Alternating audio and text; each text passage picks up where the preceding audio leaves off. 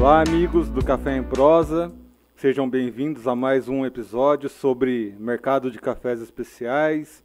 E hoje traremos um assunto um tanto quanto diferente, né? Que é criptomoedas. Isso mesmo. Uh, mas antes de entrar nesse assunto, eu gostaria de agradecer a presença aqui da minha colega Virginia Alves. Olá, Erickson. É, olá a todos que nos acompanham nesse novo episódio do Café em Prosa. Realmente, Erickson, o assunto de hoje ele é inovador e pode ser, Erickson, inclusive, que os nossos amigos cafeicultores não estejam tão acostumados com esse tipo de, de tecnologia, já que a criptomoeda normalmente faz parte do leque, é, faz parte da, do cotidiano de investidores com perfil mais urbano, né, Erickson? Ah, a gente tem aí sempre como base de criptomoeda o Bitcoin, né, que é o mais famoso e que atualmente atingiu inclusive preços recordes, né? Durante essa pandemia. Uh, e tem um detalhe que o Bitcoin ele é lastreado através de um processo de cálculo matemático, o que acaba limitando sua criação. É uma história um pouquinho complicada de explicar aqui e também não vem ao caso, porque a criptomoeda que a gente vai contar hoje é uma criptomoeda diferente. Pois é, Erickson, quem está nos ouvindo deve estar tá perguntando, mas onde que entra o café é, dentro dessa história toda. Então, no caso da criptomoeda do café, a gente vai falar com o Luiz Henrique Albinati, é ele é diretor de negócios da cooperativa Minasul, que foi quem colocou em prática essa tecnologia. Seja muito bem-vindo, Luiz. Boa tarde a todos, obrigado. Obrigado, Virgínia. Erickson, prazer estar aqui com vocês. É, Luiz, eu queria que a gente começasse é, com o senhor contando como é que foi o processo dessa criação é, da criptomoeda. Por que, que a Minasul chegou é, à conclusão de que isso seria um diferencial para o cooperado? Bom, é, o início dessa ideia tem quase dois anos que viemos trabalhando, viemos trabalhando nisso. Nós estávamos buscando uma forma de fazer o atual sistema de barter, que é troca né, de café por produtos, é, ganhar uma outra dinâmica e uma outra dimensão. E inicialmente, nós pensamos em digitalizar o processo de barter. Nós já fizemos isso, tá? criamos a fase 1, que nós colocamos o nome de Coffee Coin. Até então, foi é, desenhado em nossos sistemas de, de gestão aqui, é, de informática, a solução de gerar é, um padrão monetário para que o nosso cooperado pudesse fazer compras diretamente nas lojas da cooperativa e automaticamente isso ser debitado no estoque dele, em café. Tá? Então, esse foi o primeiro passo.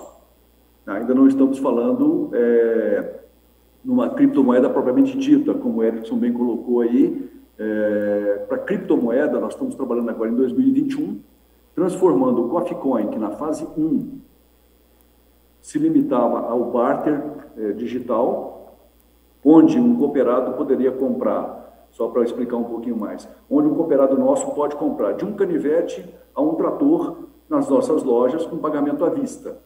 Então ele chega, faz a compra, nós temos o valor, é, cada coffee coin vale um quilo de café, e um quilo de café vale o preço instantâneo na Bolsa de Nova York com um padrão é, tipo 6 bebida dura. Então esse padrão estabelece o seguinte, eu vou comprar um, um item de valor baixo, eu consigo comprar. Eu consigo monetizar isso e comprar. Então, eu não preciso vender meu café para comprar aquele item. Eu já faço essa, essa, essa transação automaticamente usando o Coffee Coin, que é o padrão monetário lastreado no café. Essa é a primeira fase. Na segunda fase, que começamos agora, estamos trabalhando em 2021, vai ser lançado em 2021, nós passamos para o, já para o mundo das criptomoedas onde nós vamos gerar tokens que são é, equivalentes à base do Coffee Coin. Então, o que, que vai acontecer?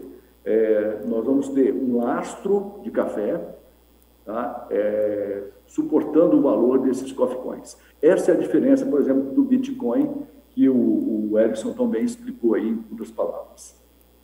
Bom, então a gente vai acabar meio que falando um pouquinho de futurologia, né, de coisas que estão em andamento, mas que eu acho bom a gente trazer aqui nesse nosso podcast até para sanar algumas dúvidas que podem acabar surgindo aí uh, nesse meio do caminho, né? Ah, como a gente comentou no começo aqui do, do podcast, uma criptomoeda tradicional ela, ela, a sua utilidade ela é de usuário para usuário, ou peer-to-peer -peer em, em, inglês. Né? Ou seja, quando um Bitcoin ele é negociado, tem toda uma chave de registro e tudo mais para facilitar o seu rastreio e para dar segurança para a moeda. Tanto que foi por esse motivo que o Bitcoin ganhou esses ares internacionais de fama, acaba sendo até mesmo uh, negociado uh, no, no mercado financeiro. Uh, com relação à rastreabilidade e, e, segurança, como é que vocês estão aplicando esses quesitos nessa criptomoeda que vocês estão criando? Bom, na realidade, é, não é bem um exercício de futurologia, não. Nós já estamos em fase tá, é, de MVP e passando por, algumas, por algumas, alguns critérios tá, é, regulamentares, ok? É, na verdade é o seguinte, nós vamos usar a tecnologia blockchain, que é a mesma do Bitcoin, tá? para poder é, travar esse lastro de garantia. Então, quando, quando se for trabalhar um, uma transação peer-to-peer, -peer, como você bem falou, tá? usando o Coffee eu vou ter um token na mão que pode ser comercializado tanto a nível de café, como qualquer ativo de, é, em uma é, exchange de criptomoeda. Então, não se limita ao universo café. Nesse momento, nós estamos saindo do universo café é, essa parte, por exemplo, da, do barco, ele deixa de existir, passa a ser é, monetizado via token, tá? e isso começa a entrar no mercado. Esse é o trabalho que estamos fazendo. Tá, é, Luiz, é, o, o, produtor ele já tem acesso é, a essa moeda e ela vai valer apenas internamente nas negociações com a Minasul? Como é que vai ser esse processo? O, hoje, com o CoffeeCoin a nível interno, já tem acesso desde agosto de 2020. Ele pode fazer transações com a cooperativa usando uh, a fase 1, a moeda na fase 1, que é o CoffeeCoin, uh, na troca de café por uh, algum produto. Na fase 2, ele pode usar o Bitcoin, ele pode ter um estoque de café, tá certo? Ele pode lastrear esse, esse estoque de café e a Minasul emite CoffeeCoins para o mercado, não só internamente. Aí nós estamos falando no universo aberto. Ainda comparando, né? A gente acaba comparando com o Bitcoin, que é o que a gente acaba tendo mais acesso, apesar de existirem Sim, claro. outras criptomoedas por aí, né? O Bitcoin ele nasceu de forma anônima, não tem dono, é, o, o, o, dono do Bitcoin é o mundo, né? E inclusive por isso essa questão de, de, de ter a sua base num cálculo matemático gerado por computadores é a essência da existência do Bitcoin. Uh, e acabou tomando proporções, acho que ninguém esperava, né?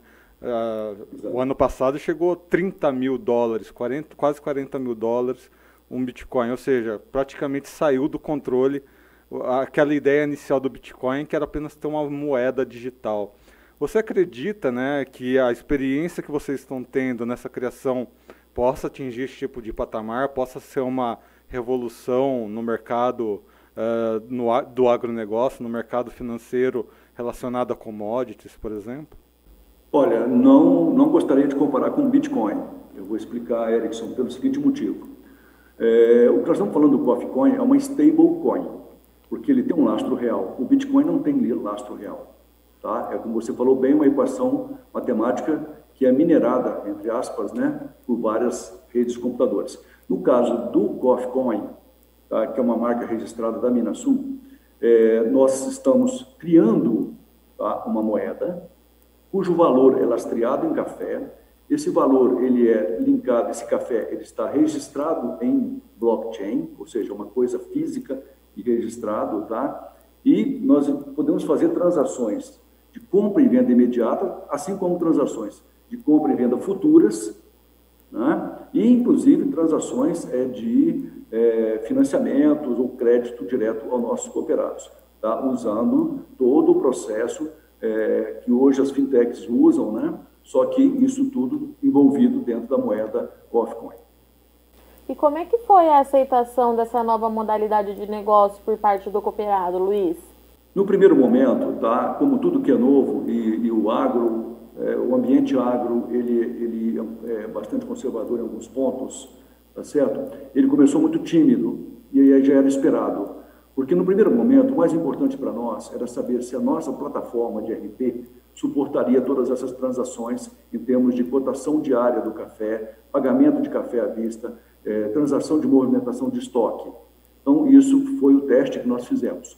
Nesse momento, nós estamos trabalhando com parceria com, com tanto com a Microsoft como com outra empresa especialista eh, em Exchange Coin, e a ideia nossa, nosso projeto que está em andamento, tá? é justamente disponibilizar para o cooperado através, primeiramente, de fontes de crédito, tá? Então, em vendas futuras. Isso pode ser feito usando o, o como base é, desses processos e abrindo linha, novas linhas de crédito opcionais para os nossos cooperados. É isso que vai fomentar realmente o uso do Coffee A partir daí, você tem então os tokens que podem ser negociados. Tá? Você vai gerar tokens de acordo com a quantidade de café que você está colocando dentro da garantia daquele valor de moeda. Bom, que é, é que a gente vê, né, é, nesse movimento, né, nessas novas modalidades de negócios, isso já está acontecendo aqui no Brasil. Uh, você já chegou a citar isso né, na, na, sua resposta, que são os surgimentos dessas fintechs, bancos digitais e tudo mais. Ou seja, e lá fora já existem países que já estão, inclusive, uh, se planejando a eliminar praticamente a utilização do papel moeda. Uh, você acredita que no Brasil a gente tem, é, a gente tem esse, essa capacidade de chegar nesse nível de negociação digital? Você acha que o, o produtor brasileiro ele já está preparado para esse futuro próximo, né? Logo mais, eh, isso vai meio que inevitavelmente acontecer. Mas os produtores já estão preparados para isso? Você acha que o quanto a criptomoeda da Minasul pode colaborar nesse entendimento desse mundo digital bancário? Muito boa sua pergunta, Erickson. Tá? Talvez essa seja um dos maiores desafios e é isso que nos obriga a, a estar o tempo todo testando as soluções e vendo também a reação dos nossos produtores. Mas, na verdade, o que vai acontecer é o seguinte: no momento que eu crio qualquer mecanismo que seja seguro, sob o ponto de vista econômico-financeiro e legal, e que esse mecanismo ele possa atrair o mercado comprador, nós acreditamos que automaticamente os produtores vão estar aderindo.